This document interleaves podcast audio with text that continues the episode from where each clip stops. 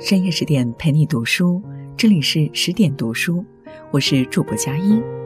那么今天我们想和大家分享到的文章是《毛姆刀锋：遇见爱情后的三种人生，一种清醒，一种毁灭，一种重生》。一起来听今天的分享。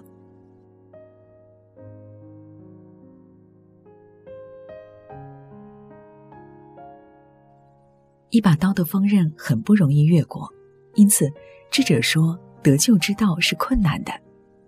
毛姆的小说《刀锋》正得名于此，看似晦涩，但其实是讲述一些人面对人生困境做出的选择。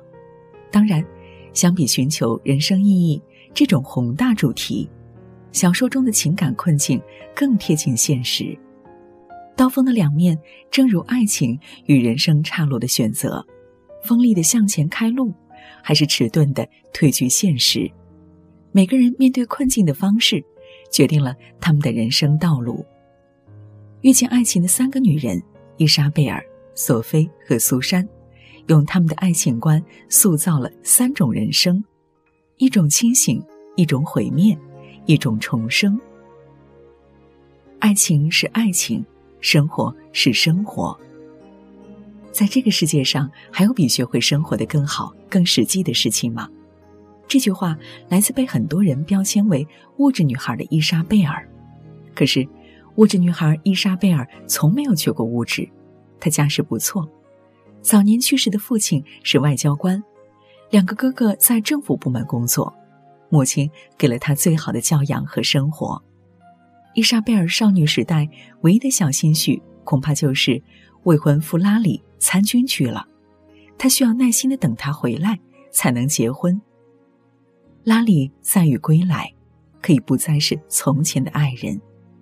战争中最好的朋友为救他牺牲性命，这改变了拉里的人生观。退伍后，他放弃找一份优厚的工作，延期了婚约，而是去巴黎晃膀子，找寻活着的意义。伊莎贝尔又等了两年。来到巴黎，劝拉里回家赚钱过日子。你已经享乐过了，我们回美国吧。拉里却觉得他们可以四处旅行，和有意思的人聊天，一年有个三千块维持家用就行了。站在拉里破旧的小房间里，伊莎贝尔彻底失望了。她无法理解为什么别人分秒必争的赚钱时，拉里却游手好闲。没错。他喜欢昂贵的衣服、首饰、上流社会的社交活动，但似乎也无可指摘。他从小到大一直这样生活，所以本能地感到钱的重要性。钱意味着权势和社会地位，人一旦赚钱是天经地义的事。而拉里眼中，这些天经地义的东西都是身外之物，在死亡与短暂的生命面前一文不值。遇见爱情后。女人往往渴望脚踏实地的现实生活，而男人更需要无时无刻的精神刺激。若相爱不在同路，彼此放过亦是成全自己。两个人心平气和的分手了。不久，伊莎贝尔嫁给了格雷，一个能够给她富足生活和现实安稳的人。拉里开始了自己持续十几年的自由闲晃。毛姆曾痛斥伊莎贝尔。你放弃拉里是为了方形钻石和貂皮大衣，确实，伊莎贝尔心里最爱的仍是拉里。结婚后，她把这份爱藏在心中，和拉里依旧以朋友相处，发乎情，止乎礼。但伊莎贝尔更清楚自己适合什么，如她自己所说，她为爱情等待过，争取过，如今已不再是年轻，不能再过没有盼头的生活。他想要及时行乐的婚姻，格雷能给他宠他，那么他就安心做一个好妻子、好妈妈。清醒的女人不仅会在婚姻中选择自己想要的生活，更明白如何让自己活得更好，哪怕是生活受到打击时。当格雷因股市崩盘而破产时，她并没有离开丈夫，而是与他共患难，帮助他度过人生最艰苦的岁月。原来，伊莎贝尔不是不能过年入三千的生活，只是要看这种生活是归结于什么，归宿于什么。没有人不渴望财务自由，追求优越的生活就是伊莎贝尔的全部理想。只要能够实现这个理想，无论什么样的苦难，他都有足够的毅力去承受，都有足够的勇气去克服。在爱情里，清醒的人或许摆脱不了俗，却能够把人生握在自己手里，踏实过上自己想要的生活，那他便是骄傲的。丧失爱后，也丧失了自我。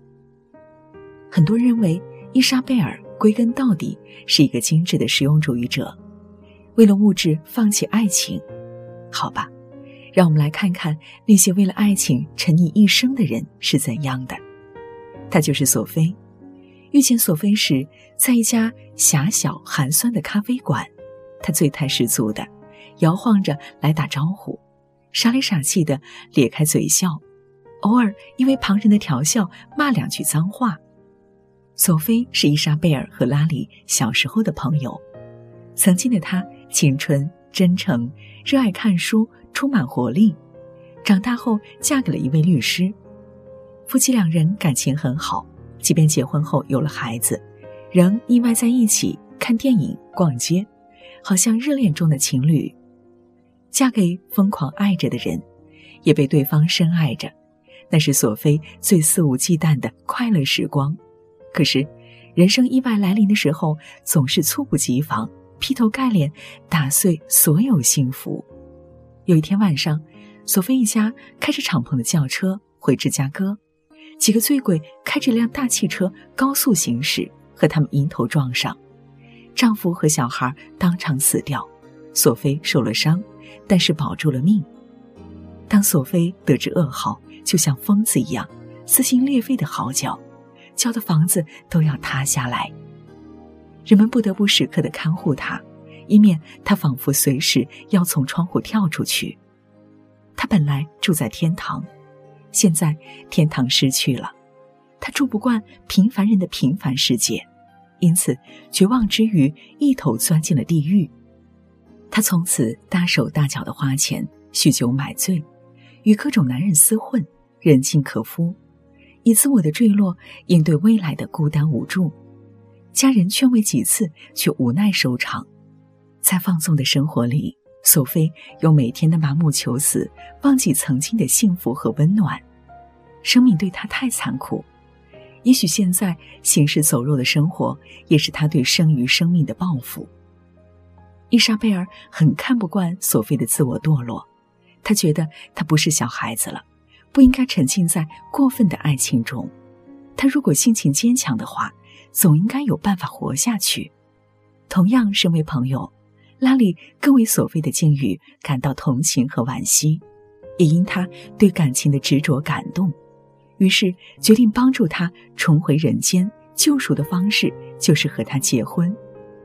索菲也动心了，试着配合拉里戒酒戒赌，回归中规中矩的正常生活。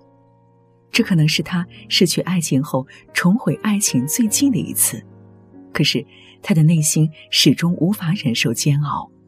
伊莎贝尔一个星期的试探，他便又偷偷的开了酒戒，离家出走，重新坠入深渊。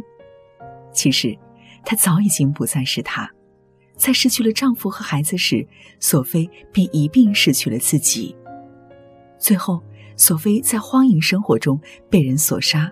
葬身大海，用生命的悲剧结束了心灵的痛苦。索菲的不幸不在于失去爱情，也不在于无人拯救，而是他在人生放弃他之前，已经放弃了人生。当命运被无常的席卷，如果沉溺在失去的痛苦中，那么人生几乎没有翻盘的可能了。正如《肖申克的救赎》中的那句话。每个人都是自己的上帝，如果你自己都放弃自己了，还有谁会救你呢？我命由我不由爱情，同样是屡遭感情不幸，苏珊却更加洒脱，在不幸中找到了出路。在小说中，苏珊恐怕是起点最低、经历最坎坷的女子。她出身并不好，父亲早逝，和母亲靠救济度日。十五岁那年就被母亲送去裁缝店当学徒。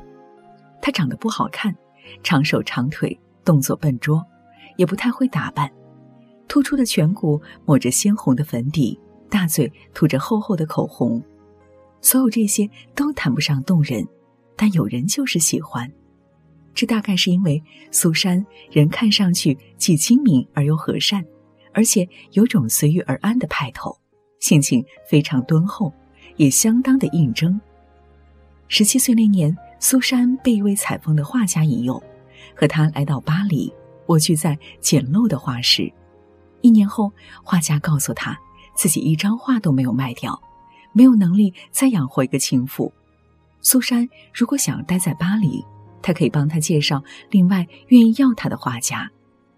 这听上去像一种羞辱，但苏珊心里明白，自己身无分文。爱情本就是无情物，于是安安静静的收拾行李，去了第二个画家的家里，和第二个画家同居了两年。苏珊没有自怨自艾，反而在他那里找到了自己的价值。他喜欢艺术，很会摆姿势展现身体，成为了画中的模特。以他为模特的画作让画家有了名气，他迅速勾搭上了一个有钱的寡妇。这一切都在苏珊的意料之中，她完全理解一个男人应以自己的前途为重，一点没有吵闹，就和他断绝这种亲密的关系。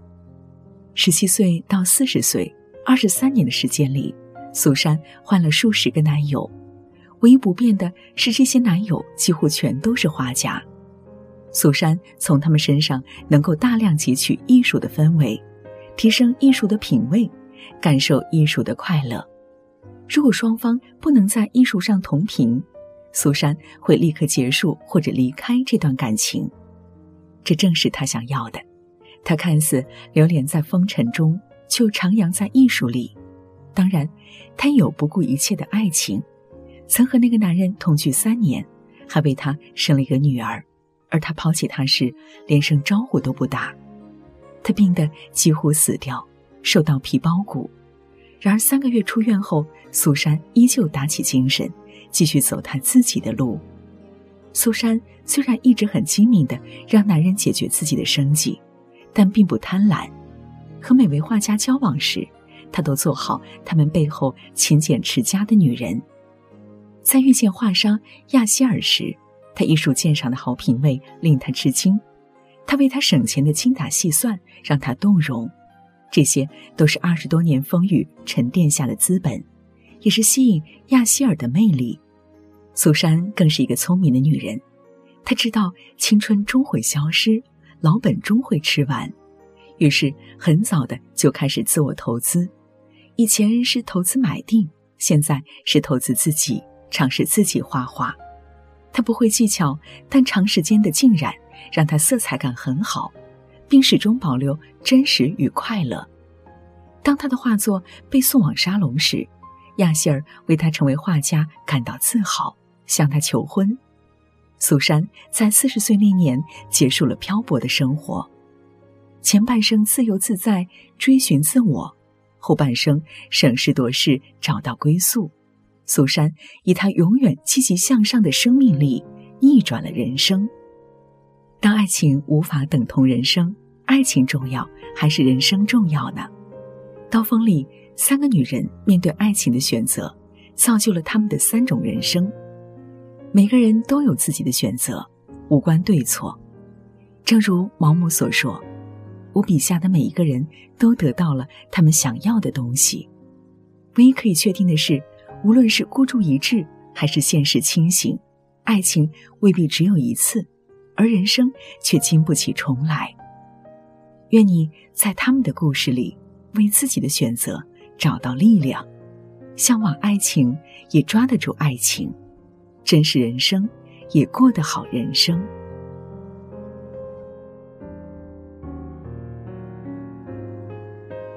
好了，这就是今天我们想和大家分享到的内容。更多美文，也请你继续关注十点读书。也欢迎把我们推荐给你的朋友和家人，一起在阅读里成为更好的自己。晚安，亲爱的。